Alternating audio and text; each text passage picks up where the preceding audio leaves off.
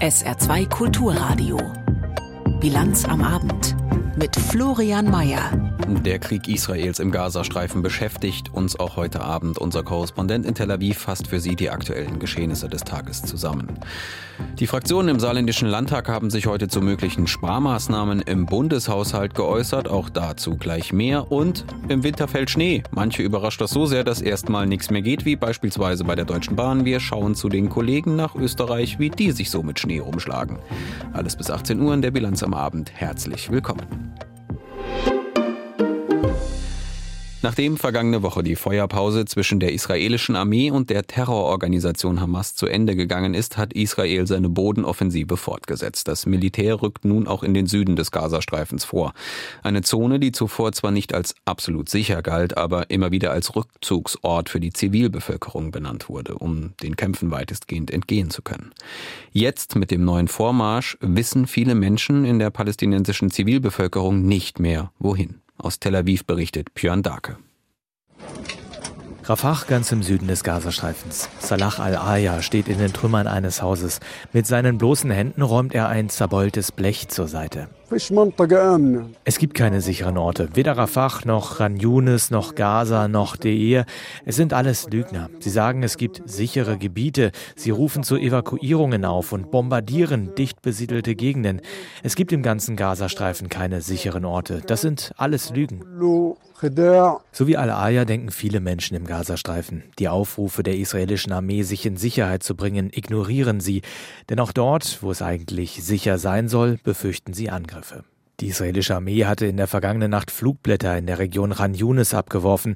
Die Menschen wurden aufgefordert, weiter in den Süden zu gehen, nach Rafah. Aber auch dort bombardierte die Armee Ziele der Hamas. Armeesprecher Daniel Hagari betont, das Militär gehe im gesamten Gazastreifen gegen die Terrororganisation vor, überall, wo sie ihre Hochburgen habe. Wir geben den Bewohnern präzise Anweisungen in der Nähe der Angriffsschwerpunkte. Wir rufen sie auf, zeitweise zu gehen, um der Gefahr zu entfliehen, in der sie durch die Hamas sind.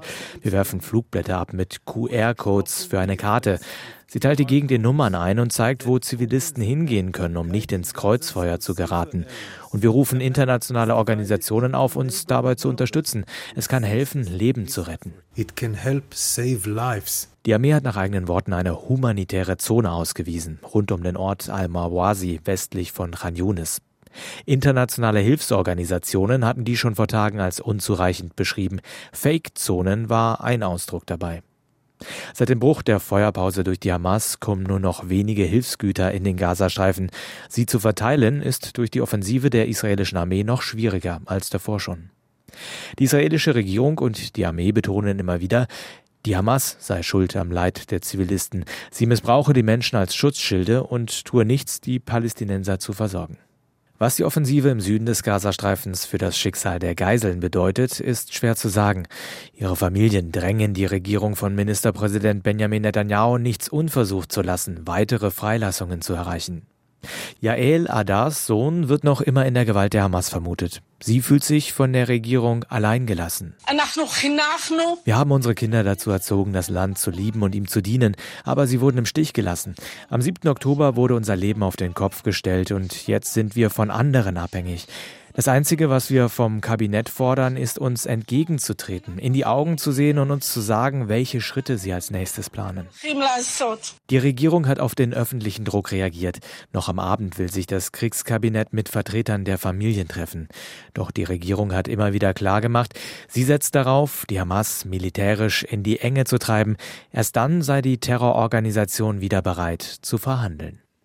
Die Abkürzung COP28 dürfte Ihnen in den nächsten Tagen noch öfter begegnen. Der etwas sperrige Begriff ist die offizielle internationale Abkürzung für die Weltklimakonferenz der Vereinten Nationen.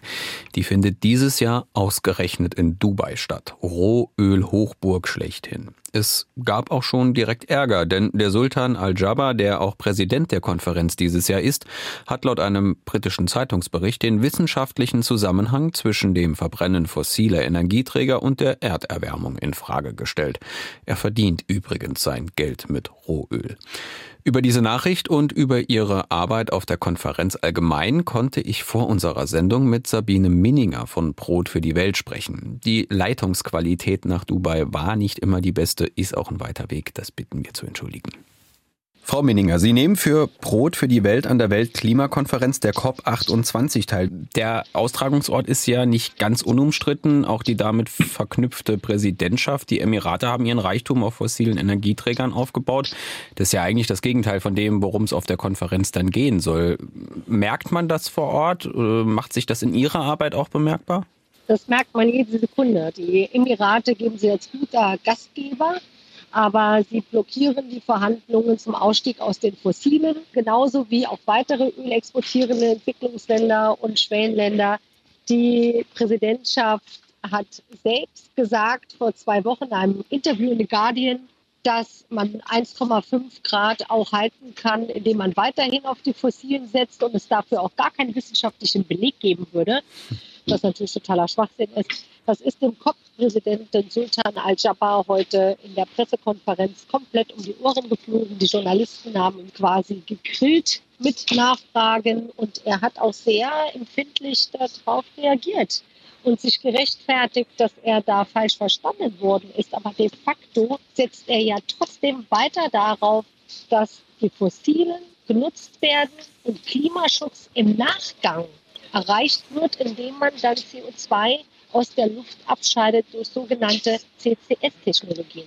Also erst jagt man mal das CO2 in die Atmosphäre durch das Verbrennen der Fossilen und dann kommt irgendwann der große Staubsauger, zieht das CO2 aus der Atmosphäre, bindet es und dann wäre die Welt in Ordnung. Und das sind Märchen. Und das funktioniert nur im mini kleinen Umfang und niemals, um das 1,5 Grad Limit zu halten. Da wird der Gastgeber die Verhandlungen nicht einfacher machen. Jetzt ist auch ein Schwerpunkt Ihrer Arbeit das Thema Klimagerechtigkeit. Und wenn wir da drauf gucken, dann haben die ärmsten Länder dieser Welt, das dürfte jetzt leider niemanden überraschen, grundsätzlich die schlechtesten Karten. Jetzt wurden schon gleich zu Beginn der Konferenz entsprechende milliardenschwere Fonds aufgesetzt. Auch der Gastgeber Dubai will da helfen. Ist das aus Ihrer Sicht jetzt schon ein Erfolg? Ja, direkt am ersten Tag wurde der Fonds für Klimaschäden beschlossen. Die ärmsten Staaten haben dafür 30 Jahre gekämpft. Und das hat die Präsidentschaft hier auch sehr klug eingetütet, direkt am Anfang den Fonds zu vereinbaren und dann eben darauf zu hoffen, dass in den nächsten Tagen es zu nennenswerten Einzahlungen kommt. Nun hat auch direkt der Gastgeber die Emirate und auch Deutschland zusammen die erste Einzahlung gemacht von jeweils 100 Millionen US-Dollar. Bis heute kamen jetzt noch Zusagen. Insgesamt sind um die 700 Millionen US-Dollar drin. Wir brauchen aber 150 Milliarden US-Dollar. Es hat also nicht funktioniert, diesen klugen Schachzug zu nutzen. Man muss auch sagen, bei der Summe, die gebraucht wird und der Verantwortung, die Industrieländer, genau wie Schwellenländer und ölexportierende Entwicklungsländer wie die Emirate oder Saudi-Arabien haben, sind das sogenannte Kleckerbeträge. Und sie werden in keinster Weise dem Bedarf gerecht, der gebraucht wird, damit die ärmsten Staaten der Klimakrise nicht kollabieren. Mhm. Kommen wir kurz zum Ende noch zur Rolle Deutschlands. Bundeskanzler Scholz hatte ja dann schon auch Ende vergangener Woche zum Start seinen Auftritt in Dubai und hat dort für den Klimaclub geworben. Jetzt dürfte es auch bei dem, was Sie gerade angesprochen haben, ja schwer fallen für Deutschland zu sagen, dann mahnen wir mal in Richtung anderer Länder, dass sie sich anstrengen sollen, weil mit dem Haushaltsloch und den möglichen Kürzungen bei äh, wichtigen Klimaprojekten steht man ja jetzt nicht unbedingt als großes Vorbild in der Welt da. Merkt man das vor Ort? Also Deutschland ist tatsächlich immer noch in der Vorreiterrolle drin. Sie sind ganz klar unter den, denen sind, die am meisten Geld bereitstellen für die Klimafinanzierung in ärmsten Ländern. Und Olaf Scholz hatte hier schon einen Auftritt als Einheizer für den Ausstieg aus den Fossilen und für auch den Ausbau der erneuerbaren Energien. Aber trotzdem, was Deutschland liefert, gemäß seiner Verantwortung gegenüber des Klimawandels, ist im Verhältnis zu dem, was gebraucht wird, wahnsinnig klein. Natürlich sind sie besser als die USA oder manch anderes Industriestaat, aber das heißt ja leider nichts, denn was die USA hier zeigt, ist unterirdisch und daran darf man sich nicht messen. Weil eins ist klar, die ärmsten Staaten, die werden auch nicht gefragt, Mit denen wird der Klimawandel einfach gemacht und sie werden kollabieren in der Klimakrise. Es wird noch mehr Flucht und Migration, Vertreibung geben, weil Menschen ihre Lebensgrundlagen verlieren. Von daher ist diese Ausrede, ja, wir haben zu Hause jetzt äh, große Probleme und auch kein Geld zur Verfügung, nicht akzeptabel. Denn wenn man anderen Menschen die Heimat zerstört, dann muss man auch dafür gerade stehen. Denn das Geld ist tatsächlich da. Man müsste ja nur mal die klimaschädlichen Subventionen, die wir in Deutschland haben, von über 60 Milliarden Euro jährlich, einstellen und dieses Geld nutzen, um es eben klimafreundlich einzusetzen. Aber diese heilige Kuh möchte ja auch keiner schlachten und das ist ein großer Fehler. Sagt Sabine Minninger von Brot für die Welt von der Klima Weltklimakonferenz in Dubai. Das Interview haben wir vor der Sendung aufgezeichnet und die stellenweise Leitungsaussetzer bitten wir zu entschuldigen. Wir kommen nach Frankreich. Dort wird nach dem Tod eines 23-jährigen deutschen Touristen am Samstag bei einem islamistischen Anschlag in Paris intensiv diskutiert. Einmal mehr über das Thema Sicherheit. Und vor allem darüber, wie engmaschig islamistische Gefährder überwacht werden sollten oder müssten, die zugleich psychisch labil sind. Innenminister Dama Darmanin sieht die Verantwortung vor allem bei den Medizinern und fordert mehr Kompetenzen für die Sicherheitsbehörden, um Therapieauflagen durchzusetzen. Unterdessen hat sich der mutmaßliche Täter in Polizeigewahrsam geäußert. Aus Paris berichtet Caroline Düller. Kalt, klinisch, nahezu unmenschlich distanziert. So beschreibt die Nachrichtenagentur AFP den mutmaßlichen Täter Armand R. und bezieht sich dabei auf Ermittlerkreise. Der 26-Jährige stehe demnach voll und ganz hinter seiner Tat und habe angegeben, allein gehandelt zu haben. In einem Video, das Armand R. nach Angaben der Antiterrorstaatsanwaltschaft vor dem Angriff aufgenommen und auf X, dem ehemaligen Twitter, veröffentlicht hatte, bekennt er sich zur Terrorgruppe Islamischer Staat und bekundet seine Solidarität mit Dschihadisten weltweit. Die Ermittler gehen davon aus, dass er den Angriff seit mehreren Wochen vorbereitet haben könnte. Neben Armand R. sind noch drei weitere Personen in Polizeigewahrsam, darunter seine Eltern. Politisch ist unterdessen in Frankreich eine Debatte darüber entbrannt, wie engmaschig islamistische Gefährder überwacht werden sollten, die, wie Armand R., zugleich psychisch labil sind. Er war den Behörden als radikalisierter Gefährder bekannt und hatte bereits im Gefängnis gesessen. Seit April dieses Jahres wurde Armand R. aber nicht mehr behördlich psychologisch betreut, nachdem mehrere Gutachten attestiert hatten, dass er nicht mehr gefährlich sei. Innenminister Gérald Darmanin sieht die Verantwortung bei den psychologischen Diensten. Er fordert, dass in solchen Fällen künftig Behörden wie Polizei oder Präfekten die Möglichkeit haben sollen, direkt Therapieauflagen zu verlangen. Aus Sicht der extremen Rechten eine Nebelkerze. Das eigentliche Thema sei der Umgang mit dem radikalen Islam, sagte der Chef des extrem rechten Rassemblement National, Jordan Bardella. Bardella fordert, die Regeln für Sicherheitsverwahrungen nach abgesessenen Haftstrafen auszuweiten. Der Platz radikaler Islamisten sei im Gefängnis, erklärte Bardella am Vormittag bei einer Pressekonferenz. 17.43 Uhr in der Bilanz am Abend auf SR2 Kulturradio. Die Fraktionen im Saarländischen Landtag haben sich zu möglichen Sparvorschlägen im Bundeshaushalt geäußert. Dazu gleich mehr. Vorher hat Tanja Philipp Mura die aktuellen Meldungen des Tages für Sie. Bundeskanzler Scholz hat den brasilianischen Staatspräsidenten Lula da Silva anlässlich der politischen Konsultationen beider Länder im Kanzleramt empfangen. Nach Angaben von Regierungssprecher Hebestreit werden bei dem Treffen auch Differenzen bezüglich der Kriege in der Ukraine und im Nahen Osten erörtert. So lehnt Lula da Silva Sanktionen gegen Russland ab. Bei den deutsch-brasilianischen Gesprächen geht es vor allem um das geplante Freihandelsabkommen zwischen der südamerikanischen Wirtschaftsgemeinschaft Mercosur Mercosur und der EU. In Deutschland ist die Zahl der Firmeninsolvenzen in diesem Jahr stark angestiegen. Nach Angaben der Auskunftei Kreditreform wurden rund 18.100 Insolvenzen registriert und damit knapp ein Viertel mehr als im vergangenen Jahr. Die Gründe dafür seien hohe Energiepreise, die Wirtschaftsflaute und hohe Zinsen. Besonders betroffen sind den Angaben zufolge Unternehmen aus dem verarbeitenden Gewerbe, dem Handel und der Bauwirtschaft. Der Generalintendant des Saarländischen Staatstheaters, Bodo Busse, verlässt das Saarland. Wie der Norddeutsche Rundfunk meldet, übernimmt Busse 2025 die Intendanz der Oper Hannover. Busse ist seit 2017 Intendant des Saarländischen Staatstheaters. Das Achtelfinale im DFB-Pokal zwischen dem ersten FC Saarbrücken und Eintracht Frankfurt am Mittwoch ist als Risikospiel eingestuft worden. Die Polizei wird nach eigenen Angaben mit einem Großaufgebot vor Ort sein, unterstützt durch Einsatzkräfte aus Rheinland-Pfalz, Hessen und Bayern. Die Fans des ersten FC Saarbrücken werden das Ludwigsparkstadion nach Spielende nicht über die Kamphauser Straße verlassen können. Diese wird laut Polizei ab etwa 15.30 Uhr bis Mitternacht gesperrt, auch für den Verkehr.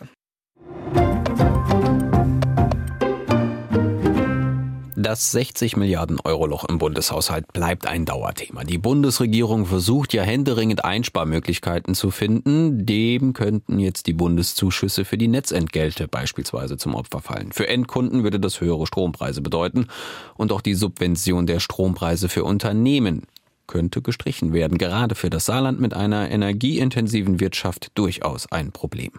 Wie die Fraktionen des saarländischen Landtags über diese Sparmaßnahmen denken, die da im Raum stehen, hat Denise Friemann in der Landespressekonferenz nachgefragt. Kein Klima- und Transformationsfonds mehr und auch keine zusätzlichen Notkredite, die für spätere Jahre zurückgelegt werden könnten. So lautet das Urteil des Bundesverfassungsgerichts. Aber genau das, sich Geld zurücklegen, das hat der Bund in weiteren Sondertöpfen getan. Und das reißt zusätzliche Löcher in den Bundeshaushalt. Konkret geht Finanzminister Lindner von 17 Milliarden Euro aus, die im nächsten Jahr eingespart werden müssen. Aber wo sollen die herkommen? Zur Debatte stehen aktuell der Wegfall des Industriestrompreises, der die Wettbewerbsfähigkeit von energieintensiven Unternehmen erhalten sollte, und der Bundeszuschuss für die Netzentgelte von privaten Verbrauchern. Sollte der wegfallen, müssten Verbraucher mit deutlich höheren Energiepreisen rechnen. Und auch wenn der saarländische SPD-Fraktionsvorsitzende Ulrich Kommerson davon ausgeht, dass sich für den Industriestrompreis eine Lösung finden werde, um ihn weiter zu finanzieren, sehe es bei dem Zuschuss für die Netzentgelte eher schlecht aus. Für die Bürgerinnen und Bürger sehe ich leider aufgrund des Verfassungsgerichtsurteils im Moment nur wenig Spielraum, es sei denn, wir hätten dauerhaft tatsächlich eine Verständigung, die allerdings von der Union blockiert wird. Also insofern will ich es gar nicht aufs Verfassungsgericht äh, abschieben, sondern die Menschen müssen sehr genau wissen, wie die Union, aber auch die FDP sich zurzeit verhalten. Äh, sie verhalten sich nämlich äh, verbraucherfeindlich. Commerson spielt damit unter anderem auf die Verlängerung der Schuldenbremse an, die die SPD gerne will, CDU und FDP aber nicht. Darüber muss man zunächst mal auch über Reformen reden, weil es nach wie vor gilt, es kann nicht richtig sein, dass wir nachwachsenden Generationen, und das ist die eigentliche Generationenfrage, eine Welt hinterlassen, die klimapolitisch am Ende ist und nicht für die nötigen Investitionen sorgt und gleichzeitig die gesamte Infrastruktur verkommen lässt. Für CDU-Fraktionschef Toscani ist das ein reines Ablenkungsmanöver. Das sind ja Maßnahmen, die auch aus dem Bundeshaushalt finanziert werden können. Das Bundesverfassungsgericht hat diese Finanzmaßnahmen überhaupt nicht verboten. Das ist in meinen Augen ein schlichtes Ablenkungsmanöver, weil halt die rote Ampel Schwierigkeiten hat, Prioritäten zu definieren, was ihnen wichtig ist und was äh, möglicherweise zurückgestellt werden muss. Einsparen könnte man zum Beispiel bei den Bürgergeldempfängern, von denen seien eigentlich viele arbeitsfähig, so Toscani. Auch der Bürokratieabbau sei eine Möglichkeit zu sparen. Währenddessen forderte der AfD-Fraktionsvorsitzende Dörr eine grundlegende Bestandsaufnahme. Diese ganze Lobby und diese Industrie, Flüchtlingsindustrie, also dieser Wildwuchs an Subventionen, da müsste mal eine Bestandsaufnahme gemacht werden was da alles unnötig ist. Und da müsste mal gekürzt werden. In einer Sache sind sich die Fraktionen des Landtags allerdings weiterhin einig. Gemachte Zusagen des Bundes, zum Beispiel für die Subvention von grünem Stahl, müssten gelten. Das Geld müsse kommen, egal wo gespart wird. Und wenn wir schon bei großen Ausgabesummen sind, eine, an die sich sicherlich noch viele erinnern dürften, ist mit Sicherheit die für den Führerschein. Den will jetzt die EU-Kommission reformieren. Nicht die Preise dafür, sondern bestimmte Regelungen. Diese neue Regeln, die die Kommission vorgeschlagen hat, sind Teilen des Europäischen Parlaments nicht ausreichend genug. Einigen Mitgliedstaaten wie Mitgliedstaaten wiederum, darunter Autoland Deutschland, gehen die Vorschläge aber viel zu weit. Beim heutigen Treffen der EU-Verkehrsminister wurde nun zum zumindest mal ein gemeinsamer Rahmen festgelegt. Wie der aussieht, berichtet Holger Beckmann. Einheitlicher, verlässlicher, sicherer, das ist das, was die EU-Kommission mit der Reform der Führerscheinregeln in Europa erreichen möchte. Bis 2030 will sie die Zahl der Verkehrstoten in der Staatengemeinschaft um die Hälfte reduzieren. Derzeit sterben pro Jahr rund 20.000 Menschen in der Europäischen Union im Straßenverkehr. Neuregelungen für den Führerschein seien deshalb ein wichtiger Schritt, heißt es. Weil sich das begleitete Fahren ab 17 in vielen Mitgliedsländern bewährt habe, soll es in Zukunft in ganz Europa möglich sein, sein und gegebenenfalls auch auf Lastwagen ausgeweitet werden. Gerade für Menschen, die in Grenzregionen leben, könnte das vorteilhaft sein, weil es dann keine nationalen Einschränkungen mehr dafür gäbe. Außerdem soll die Fahrerlaubnis künftig digital auf dem Mobiltelefon installiert werden und unter bestimmten Voraussetzungen könnte es auch erlaubt werden, große Wohnmobile mit einem Pkw-Führerschein zu fahren. Am meisten Aufmerksamkeit gab es bisher allerdings für den Plan der Kommission, eine regelmäßige Erneuerung der Fahrerlaubnis einzuführen für Menschen über 70 alle fünf Jahre und zwar ohne neuerliche Prüfung der fahrerischen Fähigkeiten, aber doch als Formalakt, mit dem sich entweder eine Pflicht zur Selbstauskunft zum Gesundheitszustand verbindet oder aber eine ärztliche Untersuchung. Darüber können die Mitgliedstaaten selbst entscheiden. Eine Zwangsuntersuchung beim Amtsarzt, wie es in Deutschland viele befürchtet hatten, wird es auf keinen Fall geben. Und ob die regelmäßige Führerscheinerneuerung wirklich kommt, ist auch noch nicht sicher. Deutschland jedenfalls hat schon angekündigt, das nicht mitzutragen. Bundesverkehrsminister Volker Wissing von der FDP. Äh, gleichwohl sehe ich sehr kritisch, dass man jetzt zwar keine verpflichtende Gesundheitsuntersuchung vorsieht, aber verlangt, dass in regelmäßigen Abständen von den Bürgerinnen und Bürgern, die ihren Führerschein verlängern lassen, Formulare ausgefüllt werden müssen, in der quasi eine gesundheitliche Selbsteinschätzung äh, dokumentiert wird. Ich halte das für eine überflüssige Bürokratie. Bürokratie hin oder her, andere EU-Staaten halten das mit Blick auf eine Reduzierung der Unfallzahlen für entscheidend und verweisen auf ihre guten Erfahrungen mit solchen Regeln, etwa Irland oder Portugal. Auch Finnland hat längst schon eine verpflichtende Gesundheitsprüfung und die Unfallzahlen seien dadurch erheblich gesunken, sagt Finnlands Verkehrsministerin Lulu Renne. So we are going to check out all the possibilities how we ourselves can can uh, make the safety on roads better. Man werde deshalb in Finnland alle Möglichkeiten nutzen, um die Führerscheinregeln auf nationaler Ebene so anzupassen, wie es der Verkehrssicherheit am besten diene, erklärt sie. So wird es Deutschland wohl auch machen, wenn auch mit einem anderen Schwerpunkt. Ob allerdings die neuen Führerscheinregeln noch vor der Europawahl im Juni nächsten Jahres in Kraft treten, ist mehr als ungewiss, denn noch muss verhandelt werden mit dem EU-Parlament und abschließend mit der Kommission. Es heißt in Brüssel, das könne noch dauern. Viele dürften es aktuell auf ihrer Arbeit deutlich merken. Die Erkältungssaison greift ordentlich um sich und auch die Zahl der Corona-Infektionen nimmt wieder zu. Gesundheitsminister Lauterbach hat deshalb nach einem Treffen mit rund 30 Vertretern aus Wissenschaft, Forschung und dem Gesundheitswesen heute zu Impfungen aufgerufen und weitere Gelder für die Long-Covid-Forschung gefordert. Aus Berlin Sabine Henkel. Bundesgesundheitsminister Lauterbach will stärker vorbeugen. Er verlangt mehr Geld für die Forschung an Long-Covid. 80 Millionen Euro zum schon zugesagten Geld. Es wären dann 150 Millionen Euro für neue Studien zu Long-Covid, also Beschwerden, die nach mehr als vier Wochen nach Ansteckung immer noch auftreten. Bisher fehlen Therapien und auch entsprechende Praxen. Lauterbach zeigte sich enttäuscht, dass nur drei Millionen der Deutschen mit den angepassten Impfstoffen gegen Corona geimpft sind. Wir wissen, dass das Risiko von Long-Covid sinkt, wenn man sich infiziert und ist geimpft. Und daher ist für mich die Tatsache, dass sich nur bisher drei Millionen Menschen mit dem neuen Impfstoff, mit dem angepassten Impfstoff haben impfen lassen. Das ist ein sehr schlechter Befund. Lauterbach meint, dass die Gefahr einer Corona-Infektion unterschätzt wird. Er rief daher zum Impfen auf und sprach von einem guten Zeitpunkt, das jetzt zu machen, um zu Weihnachten einen guten Schutz zu haben. Vor allem über 60-Jährige forderte der Gesundheitsminister dazu auf. Jüngere Menschen sollen außerdem vorsichtig sein und gegebenenfalls Maske tragen. Am Wochenende hat der Wintereinbruch für Chaos im deutschen Schienenverkehr gesorgt. In Bayern ging auf Gleisen gar nichts mehr, auf den Straßen natürlich auch nicht. Grund war starker Schneefall. Keine Seltenheit im Winter und alle Jahre wieder Thema. Zwar läuft der Zugverkehr nun wieder, aber auch heute fahren nur wenige Fernzüge von und nach München. Die Eisenbahnergewerkschaft EVG und der Fahrgastverband ProBahn haben deshalb auch schon gefordert, dass es nun endlich mehr Investitionen in einen besseren Bahnverkehr geben muss. Stichwort Haushaltslücke.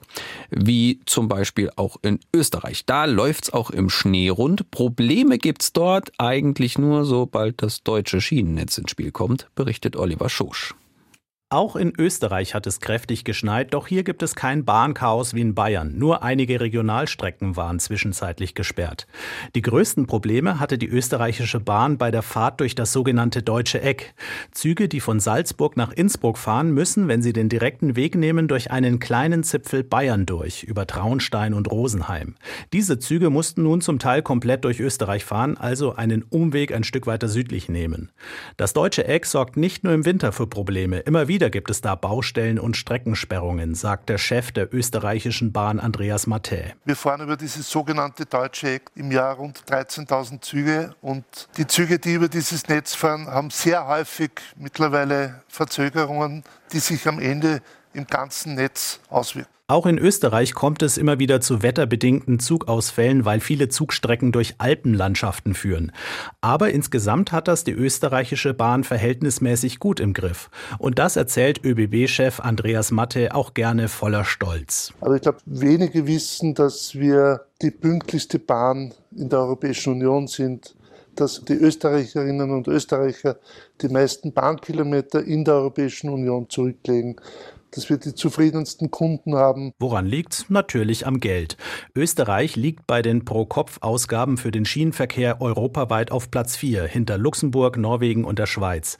Und mit einer ordentlichen Finanzierung geht dann auch einiges, um den Zugverkehr pünktlich zu halten. Das beginnt bei dem Einsatz von Verstärkerzügen an Starkreisetagen können wir bis zu 13.000 zusätzliche Plätze anbieten, bis hin zur Unterstützung unserer Fahrgäste beim Ein- und Aussteigen, insbesondere wenn es um Gepäck geht.